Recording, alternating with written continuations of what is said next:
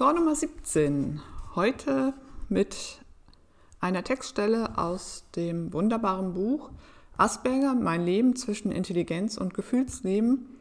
Aber ich habe gelernt, damit umzugehen von Leo Kohl.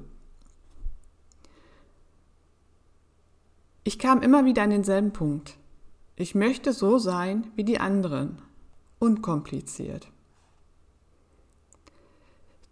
Diese zwei Sätze oder diese Stelle habe ich mir ganz dick markiert beim Lesen, denn genau das war auch mein Wunsch. So sein wie die anderen, unkompliziert. Und auch ich kam immer wieder an diesen einen Punkt, ob die anderen tatsächlich unkompliziert sind, das weiß ich natürlich nicht. Wir wissen nie, ähm, was jeder Einzelne mit sich trägt. Ähm, aber das autistische Sein macht das Leben etwas komplizierter. Und dieses unkompliziert, das äußerte sich bei mir in dem Wunsch, so einfach mal in den Tag hineinleben können, ohne mir ständig Gedanken machen zu müssen, äh, was steht an, also ohne den Tag genau planen zu müssen, ohne genau wissen zu müssen, was passiert genau, was erwartet mich wo und vor allem ohne immer darüber nachdenken zu müssen, ähm, nach sozialen Situationen, nach äh, Begegnungen mit anderen Menschen, habe ich mich richtig verhalten, habe ich das Richtige gesagt, was hat der andere gesagt, habe ich das richtig verstanden. Das ist ja eine Grübelspirale, die die Tage anhalten kann und ähm, ich kriege da natürlich keine Antwort. Ich bin da ja mit mir allein und es macht es anstrengend und sehr kompliziert, das Leben. Leo Kohl schreibt das, ähm, nachdem er eine ähm, Situation aus der Schule beschrieben hat. Und das möchte ich jetzt auch wiedergeben und äh, zitieren weil, das, weil er da eben wunderbar beschreibt, was in seinem Kopf vor sich geht, was man von außen nicht sieht. Ähm ja, ich fange mal an. Seite 75 geht es los. Schule war für mich immer mit Stress verbunden. Ich wusste, dass mich andere Schüler nicht mochten. Durch meine Angst, die ich natürlich nicht zugeben konnte, reagierte ich häufig unkontrolliert bockig. Ich erklärte das ganze Schulsystem für schwachsinnig, wenn ich eine Aufgabe erfüllen sollte, die für mich in dem Moment unlösbar erschien. Ich ergegnete auch den Lehrern, warum muss ich den Scheiß basteln? Das braucht kein Mensch. Das wird hinterher sowieso weggeschmissen. Totale Verschwendung. Ich fand Rechtfertigung dafür, dass ich nicht in der Lage war, beispielsweise eine Figur aus Ton zu formen. Vor allem wusste ich, dass die anderen Schüler darüber lachten. Warum sollte ich mir das antun? Wenn ich etwas machte, musste es perfekt sein. Manchmal konnte ich Aufgaben aber auch einfach nicht erfüllen, weil ich mit mir selbst beschäftigt war. Und jetzt kommt eben das Komplizierte. Fragen wie, was denken die anderen jetzt von mir? Werden sie mich heute wieder auslachen? Eigentlich weiß ich ja, dass sie mich nicht leiden können. Die beachten mich in der Pause doch eh wieder nicht und wenn ich hingehe, sagen sie, ich soll weggehen. Ich kann mich auch manchmal nicht leiden, weil ich so kompliziert bin. Was ist, wenn ich die eine Aufgabe nicht rechnen kann? Das würde mir die ganze Note versauen. Ich habe mich dann umsonst angestrengt. Ich kann im Sportunterricht nicht alles mitmachen. Die lachen alle wieder über meine Ungeschicklichkeit. Ich kann nicht so schnell schreiben wie die anderen, nicht so gut malen.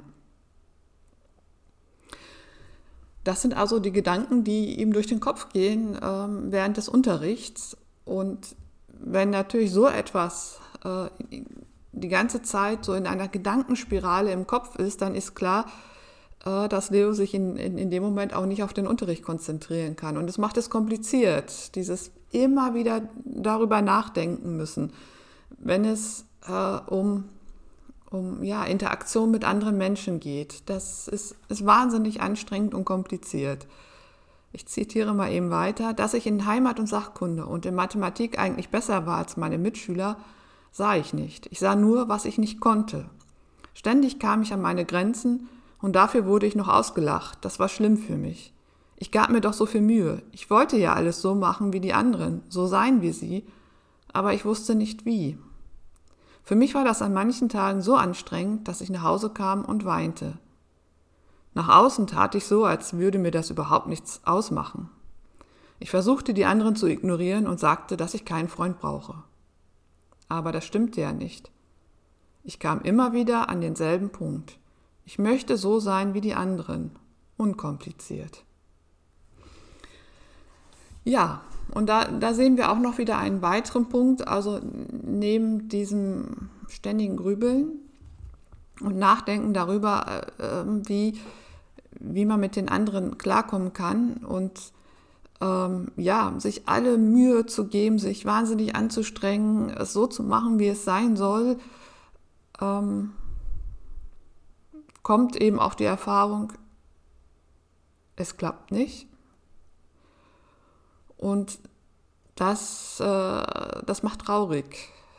Denn, ähm, er, denn auch Leo schreibt ja, ich möchte so sein wie die anderen. Das heißt, er möchte ja auch mit den anderen äh, zusammen sein und er möchte auch Freunde haben. Und wenn das eben nicht funktioniert, dann ist eben eine mögliche Strategie, die anderen zu ignorieren und zu sagen, dass man gar keinen Freund braucht. Aber das ist so eine Coolness, Arroganz nach außen, die ja nicht stimmt, die im Inneren ganz anders aussieht. Das ist der Schutz, äh, den man sich aufbaut, um nicht die, diese Verletzung ähm, immer wieder spüren zu müssen. Und Leo beschreibt aber eben auch, dass er trotzdem immer wieder an diesen selben Punkt kommt, an denselben Punkt kommt, dass er so sein möchte wie die anderen, unkompliziert. Ähm, es ist ja nicht so, dass wir AutistInnen das toll finden, dass das so bei uns ist. Ähm, es ist, macht es wahnsinnig anstrengend, weil wir eben auch nicht alleine für uns leben können und auch nicht wollen. Das war ja auch ähm, gestern äh, bei der Charlotte Poe, die in einem ähnlichen Alter äh, wie Leo ist, als, sie, als er seine, sein Buch geschrieben hat. Ähm, sie sagte ja auch, ich, ich möchte möchte ja teil, teilhaben, aber es geht eben nicht. Und das ähm, bedauert auch sie. Und diese, dieser Punkt des Komplizierten, der zieht sich wie ein roter Faden durch das Buch und taucht auch auf Seite 123 nochmal auf, ähm, als Leo über seinen älteren ähm, Bruder schreibt. Ähm und da schreibt er eben, was er ähm, an ihm bewundert. Er war eben anders als ich. Situationen, an denen er nichts ändern konnte, nahm er hin und machte das Beste daraus. Tobi schaut nach vorn und macht nicht alles so furchtbar kompliziert. Ich beneide ihn noch heute oft um seine Leichtigkeit und unkomplizierte Art. Also um die Fähigkeit, die Situation so anzunehmen, wie sie ist und das Beste daraus zu machen und nach vorne zu schauen und zu gucken, ne, wie geht es jetzt weiter. Und ähm, ja, das ist etwas, was, was ich als Therapieziel äh, immer wieder formuliert, formuliert habe, mit, mit dem ich möchte in den Tag hineinleben können. Also auch nach vorne gucken und nicht, nicht immer dieses Grübeln und nachdenken und genau wissen müssen, wie die Sachen äh, ablaufen und wie es sein muss und ähm, auch nicht immer mit, mit Situationen oder an Situationen zu hadern, die man eben nicht ändern kann, sondern das einfach zu akzeptieren, dass äh, fällt mir eben auch wahnsinnig schwer. Vor allen Dingen fiel mir das im beruflichen Bereich äh, sehr schwer, wenn, wenn ich eben sah, hier läuft was schief, das geht, das ist nicht gut für die SchülerInnen ähm, oder für die LehrerInnen. Und letztlich hat es jeder, haben es auch andere erkannt, aber es wurde nichts geändert, weil so ein System natürlich ähm, sehr träge ist. Oder noch schlimmer war es, wenn etwas äh, verkauft wurde als, äh, als tolle, fortschrittliche Pädagogik. Aber es war ein Euphemismus, dahinter steckte nichts. Es, umgesetzt wurde das genaue Gegenteil. Ähm, ja, da konnte ich mich nicht mit arrangieren. Ähm, da habe ich mir so ähm, ganz oft einen blutigen Kopf geholt, weil ich eben mit dem Kopf durch die Wand wollte. Ja, diese Leichtigkeit und unkomplizierte Art, ähm, mit dem Leben, ja, einfach das Leben leben zu können, ohne sich so viele Gedanken machen zu müssen, ohne immer Angst haben zu müssen. Ähm, das äh, ist das, ja, wo ich auch sofort ähm, reagiert habe und emotional ganz mit, mit Leo mitgefühlt habe. Leo Kohl hat das Buch ähm, geschrieben oder ursprünglich war es eine Facharbeit in der Oberstufe. Und da wollte er eben über ähm, Asperger Autismus schreiben und auch wie er eben die Welt wahrnimmt, damit seine LehrerInnen ihn einfach besser verstehen. Und das hat er auch ähm, trotz aller Nervosität und Ängste, die er ausstehen musste, er musste das dann ja auch ähm, präsentieren mündlich, hat er das äh, bravourös gemeistert oder gut gemeistert. Also von außen wirkt es bravourös. Ähm, und letztlich daraus dann ein Buch gemacht. Und er beschreibt seine Kindheit bis hin zum Abitur, seine Entwicklung. Und ja, da wird auch nichts ausgelassen und er schreibt äh, sehr humorvoll. Ähm, er, er, schreibt auch, dass er auch selbst so ein äh, Neumalkluger sei, so ein Schlaubi-Schlumpf, glaube ich. Jetzt muss man gerade gucken, wie er sich selbst bezeichnet hat. Ähm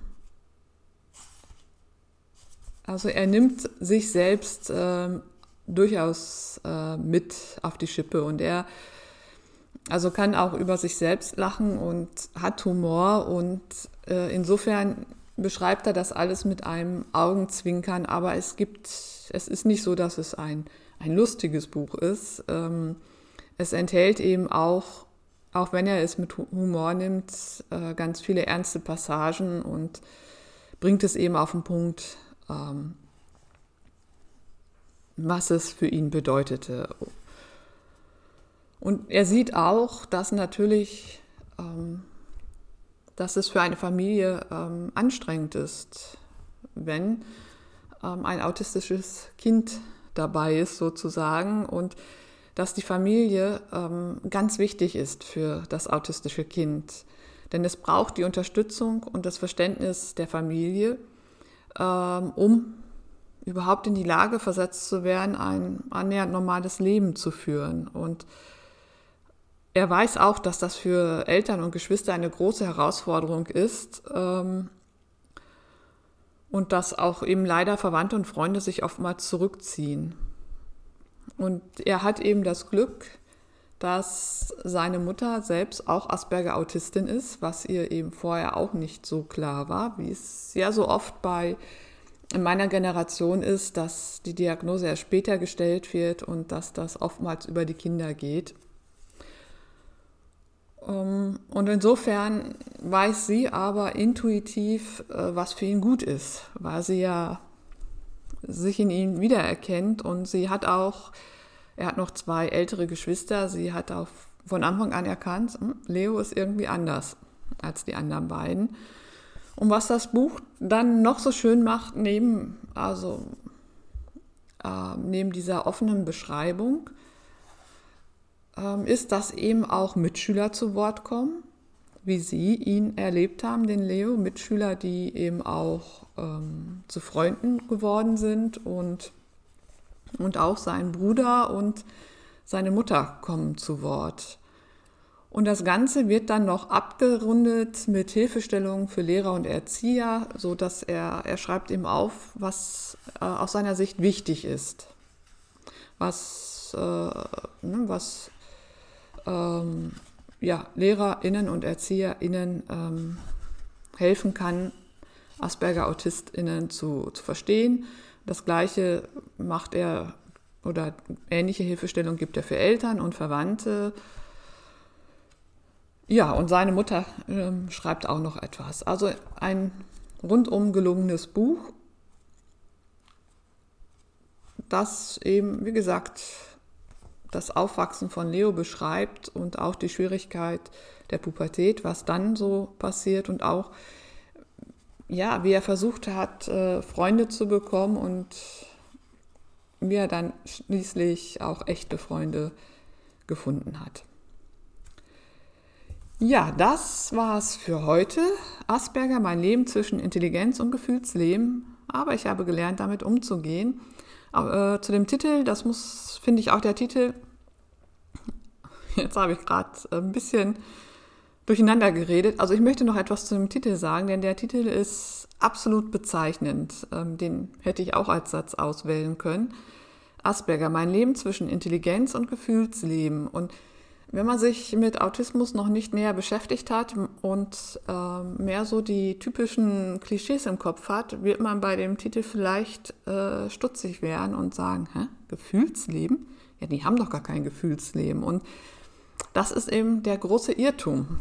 Ähm, und das macht auch das Buch eben so besonders, dass Leo es schafft, diese beiden Aspekte zusammenzubringen und zu zeigen, wie schwierig das ist. Das ist mitunter ein echt großer Spagat, der da zu leisten ist.